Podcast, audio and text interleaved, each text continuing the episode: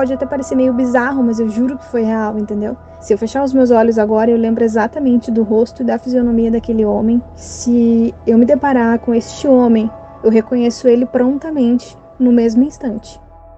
Ele vestia um terno verde musgo, com uma camisa branca e uma gravata na mesma cor do terno. Ele era branco, muito branco.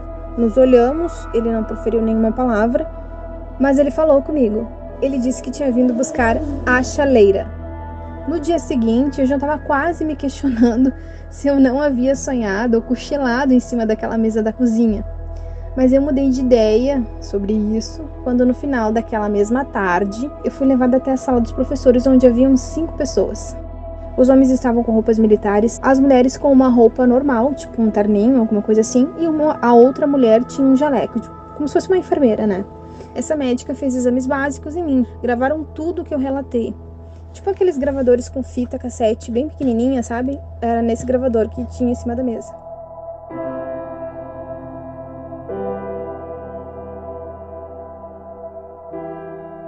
Seja bem-vindo à cidade de Cachoeirinha, no Rio Grande do Sul.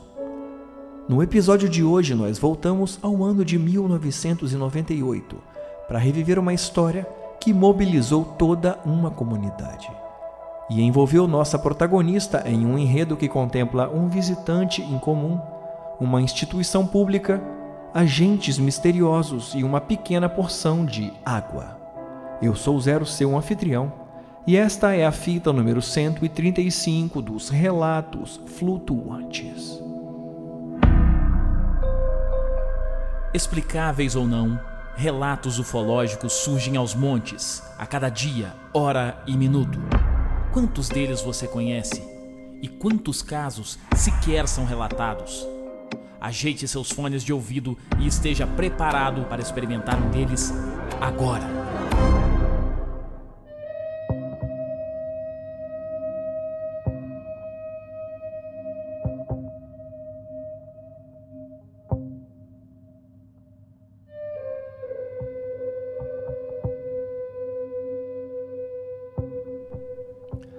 Olá, flutuante, seja bem-vindo de volta à nave. Sabe aquele diretor de cinema que você tanto ama, ou ainda um roteirista consagrado que te entregou uma obra de arte, porém eles mesmos foram capazes de criar outras obras que não lhe impactaram da mesma forma? Então, é, isso não é sobre um filme ser bom ou ser ruim, mas sim sobre aquela história alcançar o seu mais profundo cerne. E por motivos que apenas te competem, um laço se cria entre você e o objeto de formas que raramente acontecem de novo. E por que eu digo isso? Para deixar na mesa a ideia de que o que te faz gostar mais ou menos de uma história pode ter muito a ver com o que você entrega para aquela experiência como ouvinte. Ou seja, nós somos como fios desencapados e estamos sempre à procura de algo a nos unir para criar um novo caminho, uma nova direção para aquela corrente. E só agora eu te entrego os pontos. É que no episódio de hoje, de uma forma que nunca antes havia acontecido, tem um relato aqui que me levou para longe, para um lugar onde eu me encontrei totalmente desprotegido, despido de qualquer tipo de segurança.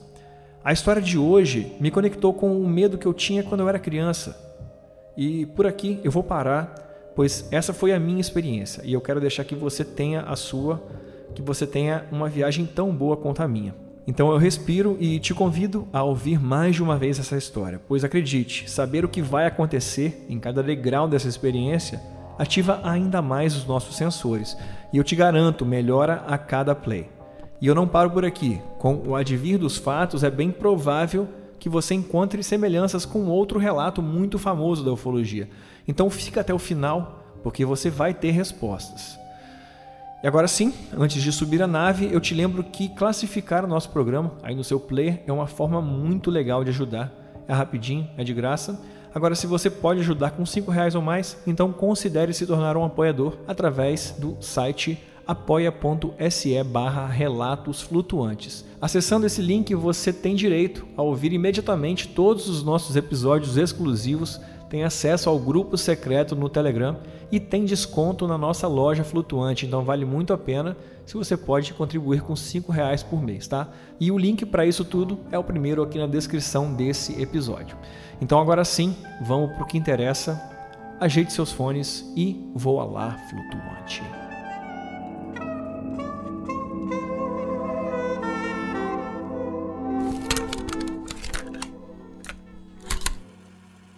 Oi pessoal, o meu nome é Débora eu sou aqui da cidade de Cachoeirinha, região metropolitana de Porto Alegre, no estado do Rio Grande do Sul.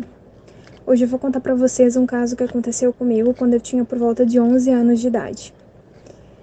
Eu chamei esse relato de o caso da chaleira, tá? Chaleira, isso mesmo, vocês entenderam certo. um, no final ou no decorrer do relato vocês vão entender o porquê que o relato tem esse título. Ele aconteceu comigo quando eu tinha por volta dos 11 anos de idade. Eu estudava numa escola municipal da cidade onde eu moro. A minha mãe trabalhava nessa mesma escola durante os dois turnos, o turno da tarde e o turno da noite. Como eu estudava à tarde, eu ficava esperando ela até o final do turno da noite, o turno das, da, das 22 horas. Naquele tempo eu tinha uma rotina, eu, tava, eu tinha 11 anos, estava na quinta, cursando a quinta série. E como eu tinha essa rotina, depois da aula eu ia para a cozinha da escola, o refeitório. A minha mãe trabalhava no refeitório da escola como cozinheira naquela época, né? E eu ficava lá para tomar o café da tarde e jantar.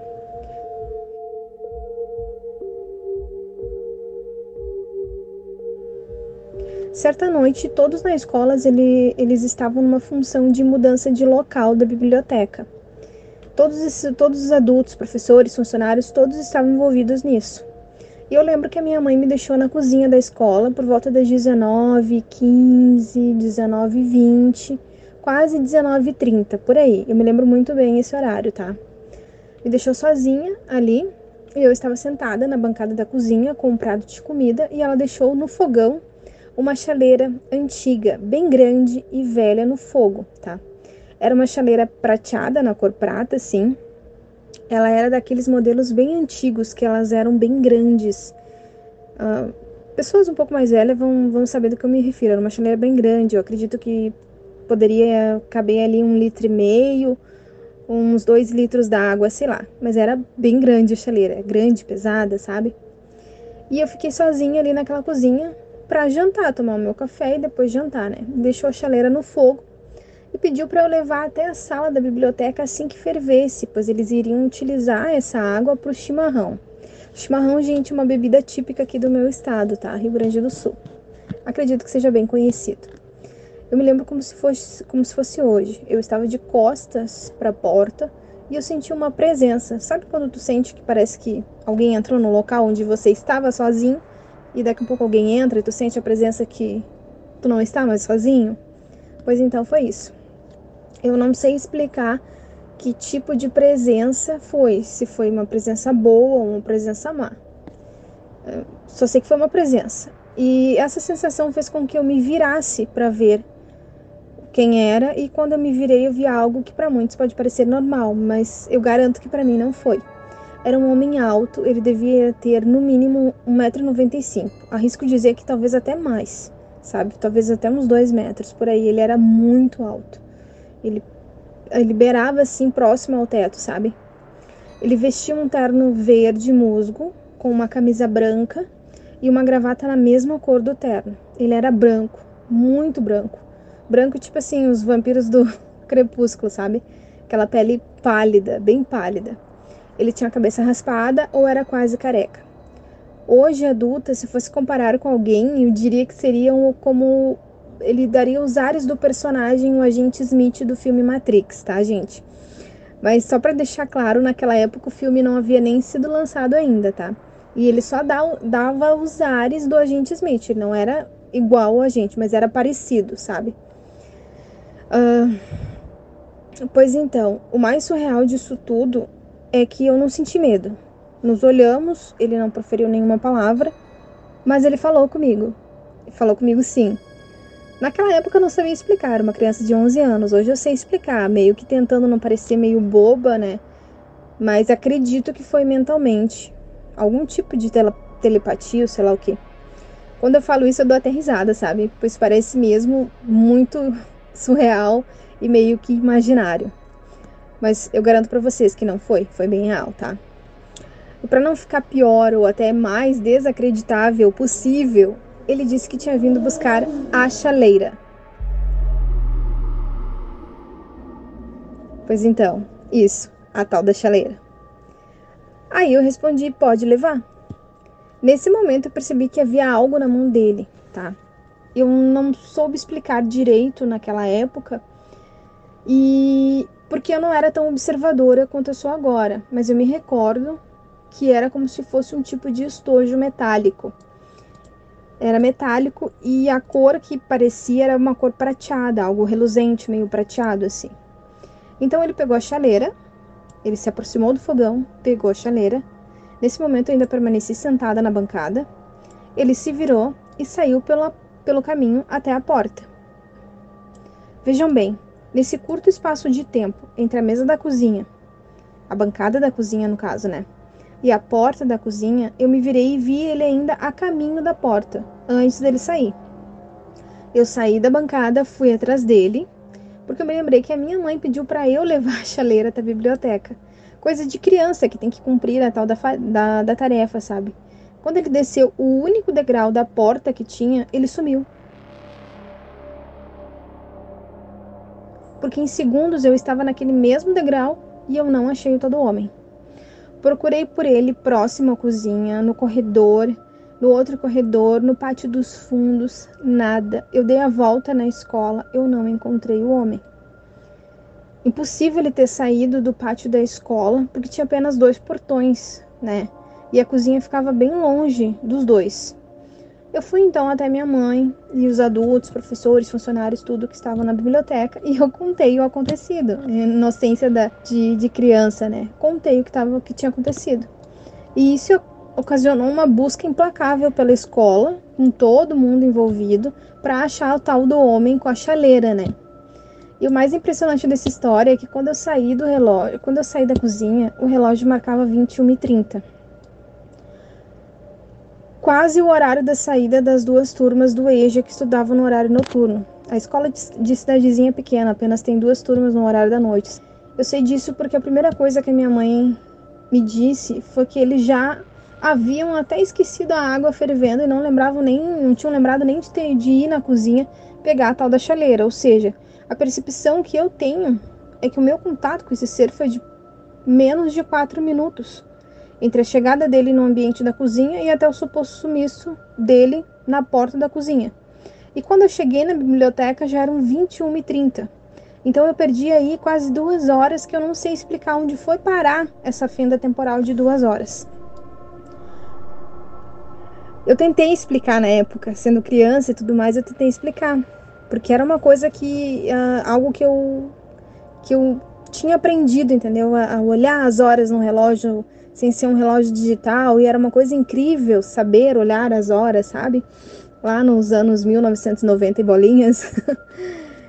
Todos os presentes que estavam na biblioteca, professores, funcionários, tudo mais, me questionaram a mesma coisa e eu respondi a todos o mesmo. Ele pegou a chaleira, era em torno de 19h30, porque era a hora do meu jantar, que eu estava sentada para jantar. Ele saiu em direção à porta e ele sumiu quando eu cheguei na biblioteca, eram 21h30.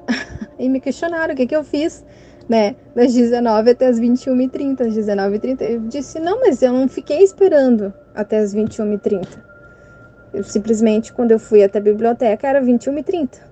Eu expliquei isso inúmeras vezes e todos diziam que eu havia visto a hora errada, ou coisa e tal, sabe? Difícil acreditar, né? Mas isso aconteceu. A única certeza que eu tenho é que quando eu sentei na bancada para jantar eram 19h30. Quando eu cheguei na biblioteca eram 21h30. E eu não fiquei duas horas andando pela escola. Não levei nem cinco minutos para olhar um corredor e dar a volta na escola, que foi o que eu fiz.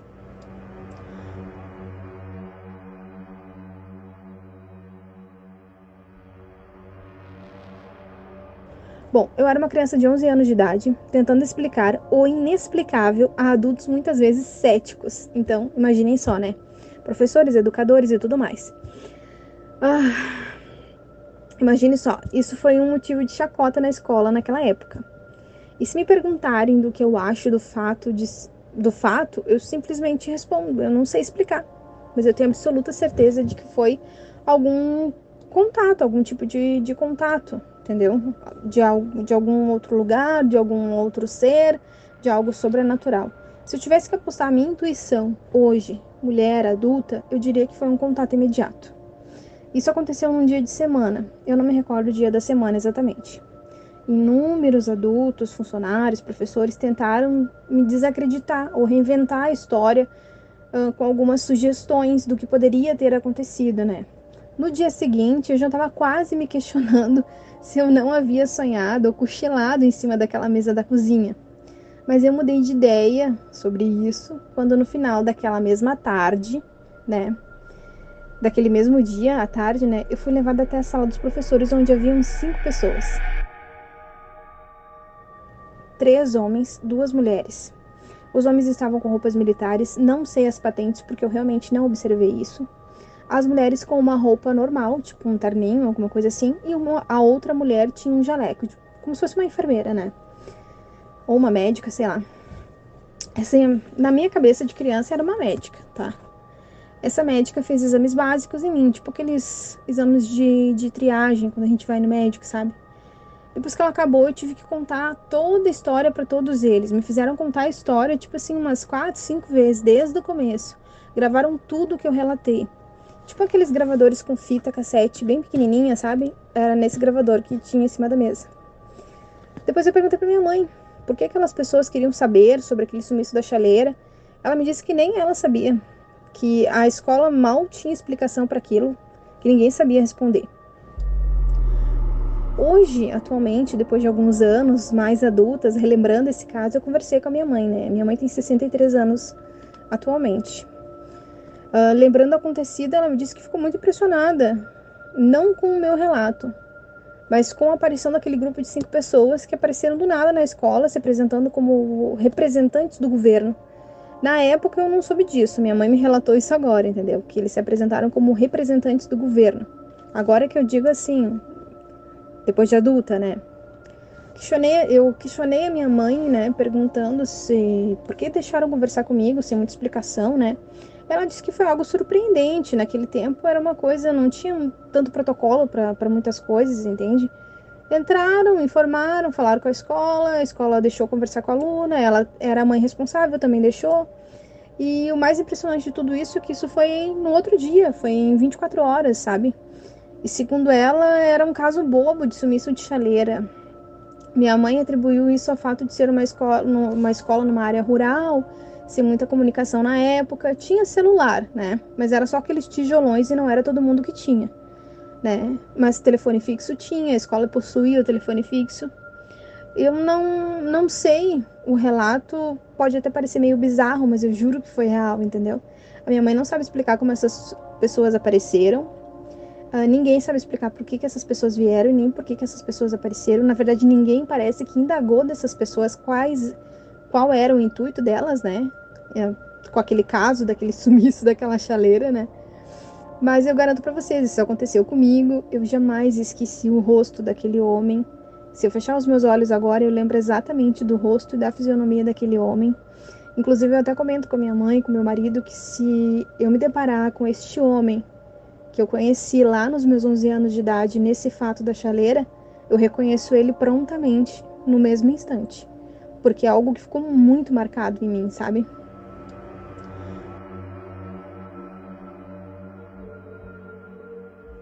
Esse sumiço da chaleira até hoje ninguém encontrou a tal da chaleira.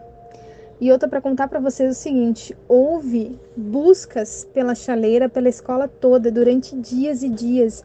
Isso se tornou assim uma competição. Os próprios professores, os funcionários fizeram disso uma competição bizarra e uma chacota meio que bizarra, né? Era anos 90, né, gente? Então, mas realmente a chaleira nunca foi encontrada, nunca foi encontrada. Uh, essa história da chaleira repercutiu muito na, na escola que eu estudava. Todo mundo ficou sabendo.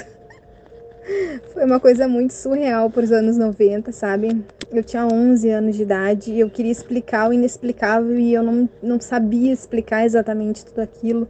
Algumas pessoas acreditavam. O guarda que trabalhava conosco, o guarda da escola, ele na época tinha rádio amador, né? dentro da escola. Ele tinha, ele tinha pessoal dele, né? E tinha na escola. E ele disse que naquele tempo, naquele dia que houve o caso, o rádio amador captou uh, uma frequência estranha que ele nunca tinha ouvido. Isso naquela época, né? E esse cara, ele era muito aficionado em descobrir essas coisas. Tanto é que ele foi uma das pessoas que liderou as equipes de busca. Eu fiz uma aspas agora com o dedo. As equipes de busca e tal, uh, ah, para localizar a chaleira, né? Gente, para dizer para vocês assim, ó, a escola foi revirada do avesso, sabe? Uh, uh, tinha uma parte da escola que estava tendo reforma. Além dessa área da biblioteca, tinha outra parte que estava tendo reforma. Até o pessoal que era da prefeitura, contratado, terceirizado, né, para fazer a reforma da escola, se envolveu na tal da busca da chaleira. Resumindo, a chaleira nunca foi encontrada. Até hoje, quando a gente se reencontra ou reencontra alguém daquele tempo, a diretora da escola, algum professor da época que também sabe dessa história, as pessoas falam a mesma coisa, sabe? Para mim, principalmente para minha mãe que trabalhou lá por muitos anos, que a chaleira nunca foi localizada, ninguém nunca localizou a tal daquela chaleira. E é isso, a chaleira sumiu. Até hoje ninguém localizou. Eu acredito que foi algum contato imediato, né? Eu uma vez me questionaram para mim se se era algo espiritual, né? Algum contato espírito, de espírito ou se era alguma coisa meio que UFO alienígena. Eu disse que estava muito mais para alienígena do que para espiritual, né? Eu não tinha a sensação de que fosse espiritual, até porque foi muito real. Era muito, muito, muito real mesmo, foi muito real. E a sensação que eu tenho, e, e eu falo disso porque a fisionomia daquele homem, uh, quando eu lembro hoje na minha cabeça, era humana. Mas sabe quando é um humano que a gente vê em filme que tem um traço, um leve traço ou outro que diferencia do ser humano? Eu não sei explicar, mas existia naquele homem um traço ou outro que, que fazia essa diferença, sabe? Bom, o episódio ainda não acabou, mas eu agora preciso tomar a palavra um pouquinho para te falar de um assunto que eu prometi lá no começo é que ao ouvir a história da Débora pela primeira vez, eu me lembrei imediatamente de um dos relatos mais importantes da ufologia brasileira, o caso Lins, também conhecido como o caso da Maria Sintra, ou Maricotinha. É... A visita de um ser, o pedido pela água, uma garrafa, um objeto prateado em sua mão. Enfim, nesse ponto eu achei importante perguntar para ela se ela conhecia esse caso. Então eu mandei um link para ela de um episódio e a resposta foi essa aqui, ó. Nossa, eu acabei de ouvir o relato e eu tô muito impressionada. Muita semelhança, muitas coisas parecidas. Eu nunca tinha ouvido algum outro caso assim tão parecido.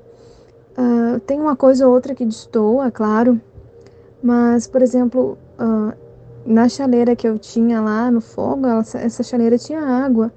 O rapaz, uh, o, o ser esse que eu vi, ele tinha algo metálico e parecia realmente um, como se fosse um tipo de garrafa, um formato cilíndrico, assim como se fosse uma garrafa, um, prateado com detalhes diferentes também. Eu não relatei essa parte, mas não tinha detalhes diferentes nesse, nesse negócio, que nesse objeto que ele carregava.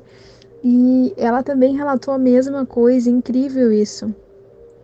Claro, eu não avistei nenhuma nave alienígena nem nada, né? Mas o fato do cara ter sumido e ter ficado aquela fenda temporal. E aí escutei o podcast até o final, né?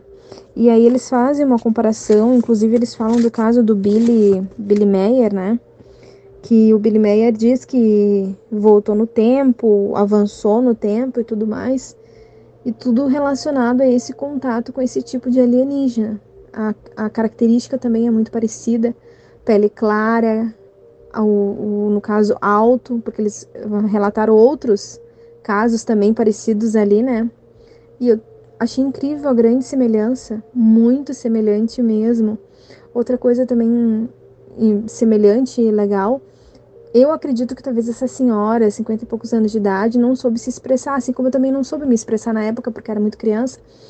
Hoje eu me expresso dizendo que o, a fala, a, a conversa que eu tive com ele foi mentalmente. Eu acredito que talvez ela também tenha tido uma conversa meio que mental com aquela mulher, entendeu? Só que ela não soube explicar. Para ela, a mulher tava só resmungando, entendeu? Mas eu achei super interessante. Nossa, eu nunca tinha visto nada. Achei que era uma coisa muito bizarra que tivesse acontecido somente comigo. Mas não, tem outros relatos dessas, dessas criaturas nessas características com outras pessoas. Achei isso muito incrível. Adorei o relato.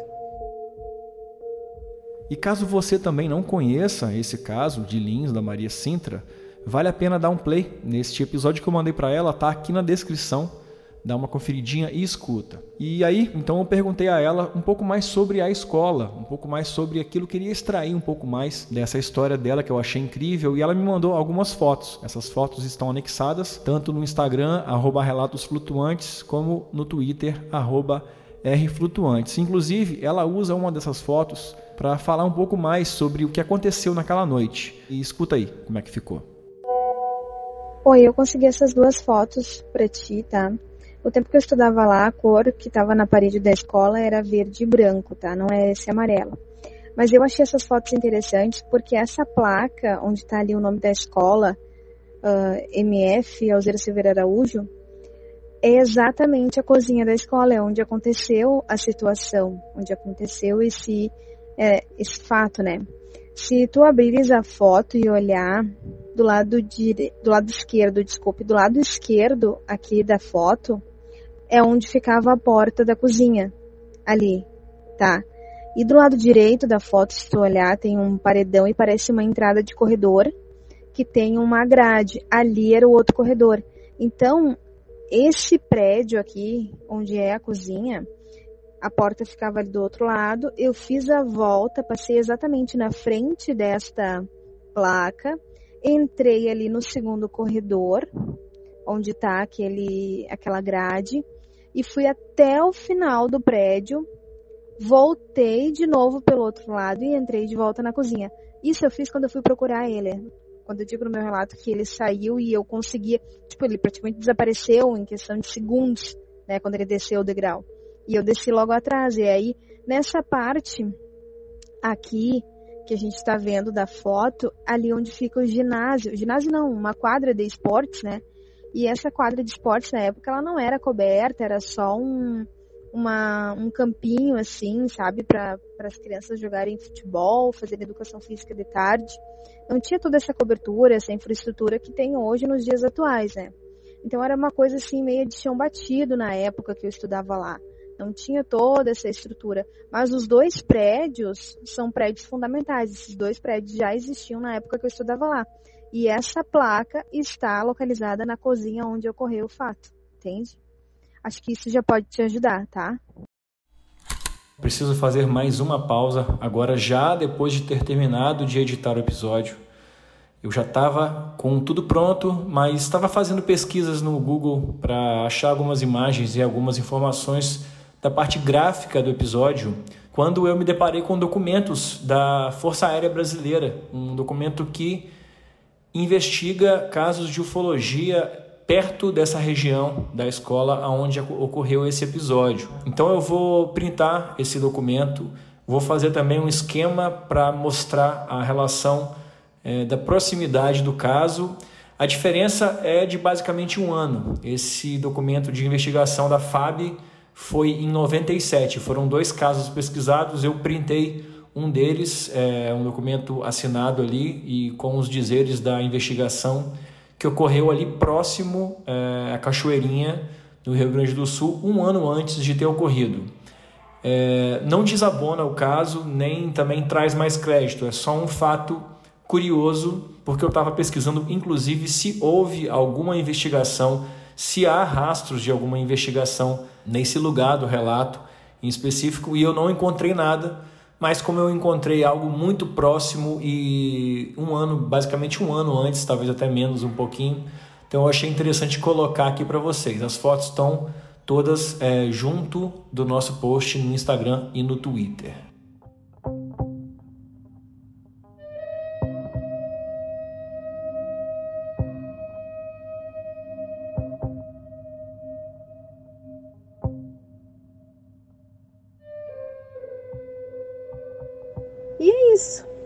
Esse é o meu relato, deixo esse relato aí para vocês.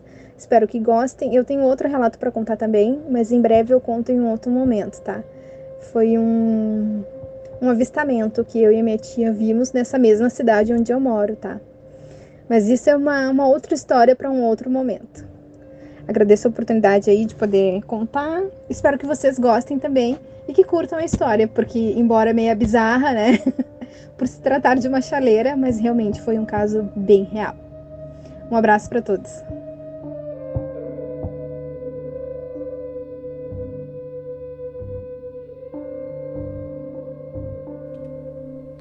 Se você conhece alguém dessa região citada ou alguém que tenha vivido algo parecido com essa história, eu te peço que compartilhe o nosso episódio de hoje com essa pessoa. Dessa forma, a gente consegue conectar novos relatos e, de caso em caso, a gente vai criando uma grande rede, conectando o Brasil e o mundo todo com os relatos flutuantes. Por esse motivo, também eu te convido a conhecer o nosso mapa dos relatos ufológicos. Aqui na descrição desse episódio tem um link chamado UFO Maps. Ali você consegue acessar de uma forma bem dinâmica todos os relatos já publicados. Inclusive, você pode descobrir se na sua cidade, se na sua rua já aconteceu algum relato flutuante. É muito interessante, muito legal e muito fácil de usar. Agora, se você tem a sua experiência, a sua história, então envie o seu relato para o nosso WhatsApp 289 99834185. E lembre-se, aqui nós não julgamos nem analisamos o seu relato. E se você quiser, pode se manter anônimo em qualquer nível que você desejar. Agora, aqui vai uma mensagem para os comissários de bordo, para você que é apoiador. A partir de agora, estamos iniciando um debate em nosso grupo secreto no Telegram.